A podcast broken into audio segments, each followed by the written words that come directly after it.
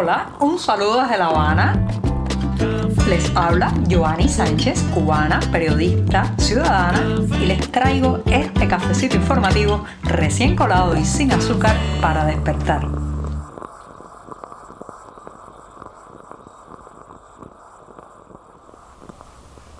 Le he ido tomando algo de cariño a los miércoles. Sí, ya saben que mi día preferido de la semana es el jueves, pero estos días bisagra, estas jornadas puente o atravesadas me van gustando cada vez más. Hoy, por ejemplo, ha amanecido soleado y cálido aquí en la capital cubana, un día que empezaré hablando de donaciones de sangre el gran negocio en los hospitales cubanos. Pero antes de decirles los titulares, voy a pasar a servirme este cafecito informativo de mitad de semana.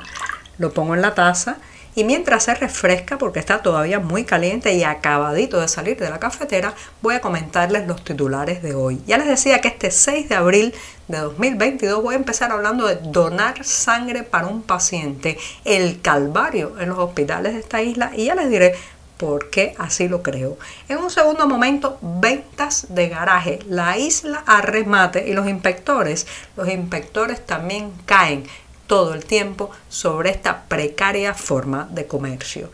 También comentaré la cifra de emigrados que supera la crisis de los balseros. Estamos viviendo otra crisis, pero esta vez son balseros de a pie. Y por último, recomendarles el regreso del Ballet Nacional de Cuba a la Sala Avellaneda del Teatro Nacional de La Habana este mes de abril con estrenos incluso. Y con esto ya están presentados los titulares, servido el café y el miércoles. El miércoles da sus primeros pasos informativos.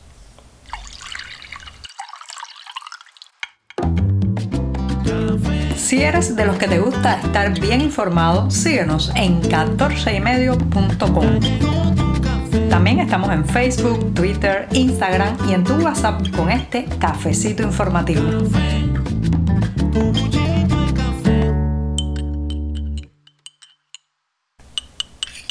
Mitad de la semana no hay nada mejor café, si además está amargo, mucho mejor para despertarnos periodísticamente en nuestra redacción del diario 14 y medio. Así que me voy a dar este primer sorbito del día.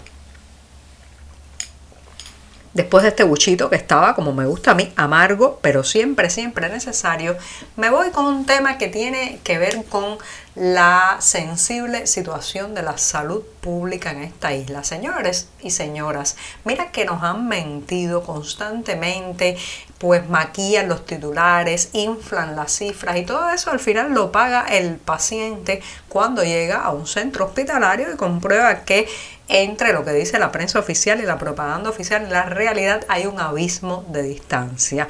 Bueno, si hay un punto en que ese abismo se hace más marcado, evidente y dramático, es en el de las transfusiones de sangre. Sí, como escuchan, las transfusiones de sangre. Recientemente en la prensa oficial se difundía la grandilocuente noticia de que Cuba había registrado más de 350 mil donaciones de sangre en medio de la pandemia de COVID-19. Dicho así, con esos números uno pensaría que era muy fácil llegar a un hospital, necesitar una cirugía y obtener, claro está, de manera expedita, sin grandes contratiempos, la donación de sangre que eh, urge o que es imprescindible para este paciente. Bueno, pues no, no es así. Hace muchos años no es así y la situación se está volviendo cada vez más dramática.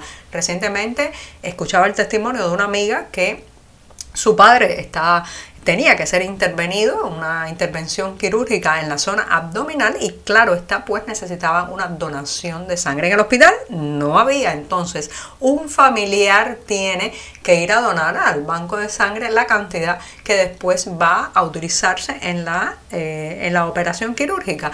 Y sin ese requisito, sin ese papel que atestigue que usted donó sangre, su pariente no va a ser intervenido, no podrá siquiera acercarse al salón de operaciones como me escuchan. Hay operaciones que se postergan, hay tratamientos que eh, pues pasan a estar en pausa ad infinito hasta que alguien de la familia done la sangre o la compre, porque eso es otra cosa.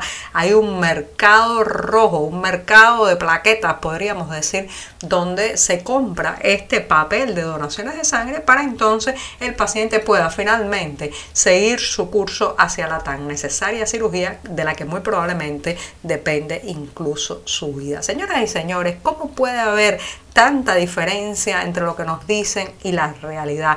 ¿Cómo pueden estar alardeando de supuestos miles y miles de eh, donaciones de sangre a lo largo del país y el paciente cubano, ese que no paga en dólares el tratamiento, ese que no viene de otro país a ser beneficiario de la supuesta bondad del Estado cubano para acoger casos complicados de otras de otros sistemas sanitarios y traerlos a la isla y hacer propaganda con eso. Si usted no pertenece a ese grupo de elegidos, entonces tiene que hacer lo mismo que mi amiga, esperar a que alguien de la familia done la sangre o comprarla en el mercado informal. Así no puede funcionar un sistema sanitario, porque entonces ¿qué pasa con la gente que está sola, que no tiene un pariente que lo ayude en estos trances o que no tiene el dinero para comprar el dichoso papel de que eh, hay una donación de sangre que responde por la que van a usar durante la cirugía con este paciente. Esto, claro está, trae una serie de deformaciones y al final también de desigualdades sociales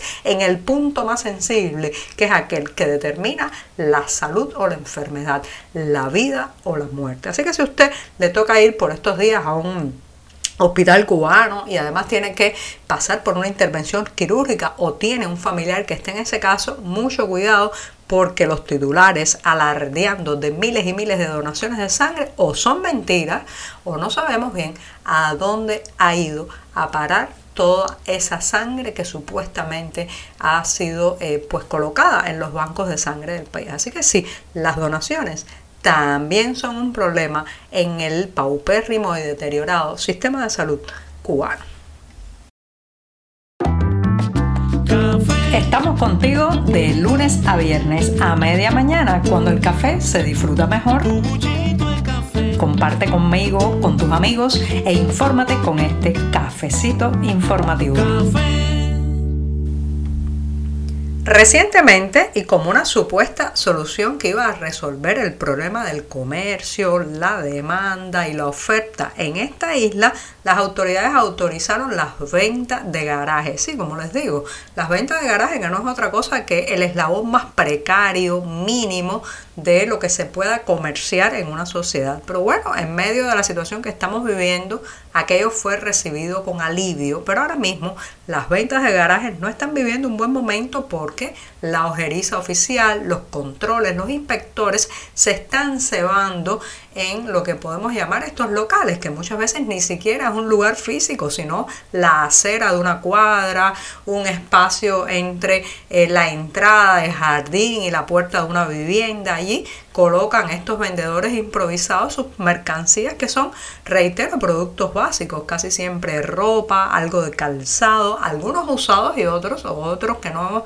eh, son usados ni de segunda mano, sino que es la reventa de lo comprado en otros mercados. Lo cierto es que esto tiene bastante molestas a las autoridades que han lanzado una ofensiva para controlar quién realmente está haciendo una venta de garaje y quién está enmascarando bajo esa categoría un comercio de reventa de productos importados o de productos ya comprados en mercados estatales. Señoras y señores, lo quieren controlar todo. Quieren controlar hasta la venta de garaje, que como decía es lo más precario, casi que lo más mísero que se puede hacer comercialmente en un país, porque simplemente temen que la gente se enriquezca, acumule dinero, le haga la competencia al deficiente Estado que no puede ni siquiera competir en estas líderes. Lo cierto es que las ventas de garaje también se están convirtiendo en eh, una especie de remate nacional de propiedades y pertenencias de la gente que está viajando y aunque a veces se encuentran productos interesantes, muchas veces son pequeñas mercancías, mercancías de la sobrevivencia, mercancías de la miseria. En la mente se nos ha quedado aquel verano de 1994 como el momento de una de las mayores estampidas migratorias en Cuba.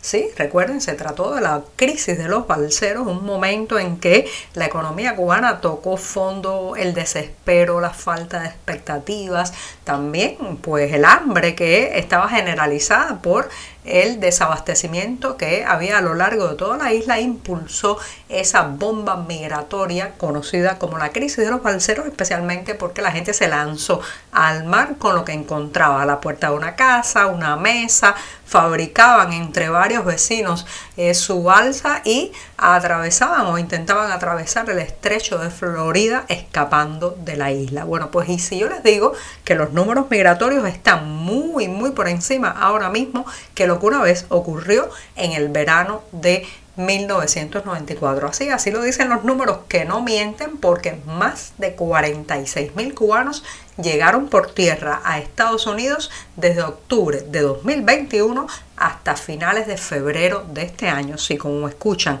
más de 46 mil cubanos. Estos son los llamados también balseros de a pie porque hacen el recorrido fundamentalmente por Centroamérica. Así que imagínense si la crisis de los balseros del 94 impactó familias, todo tipo de estructura aquí dentro de Cuba, personas que iban a su centro de trabajo un día y al otro ya no regresaban porque se habían subido una balsa. Imagínense entonces el impacto que está teniendo este nuevo número de emigrados que estamos viviendo ahora mismo en Cuba. Y el miércoles mejor despedirlo con música, baile y escenario. Sí, porque este mes de abril el Ballet Nacional de Cuba estrenará en la Sala Avellaneda del Teatro Nacional de La Habana la obra La Hora Novena de la coreógrafa británica Gemma Bond. Se trata de una pieza que busca romper con el clasicismo del ballet tradicional y también rescata la música del compositor alemán Johann Sebastian Bach. Así que me despido de este programa hasta mañana jueves. Muchas gracias.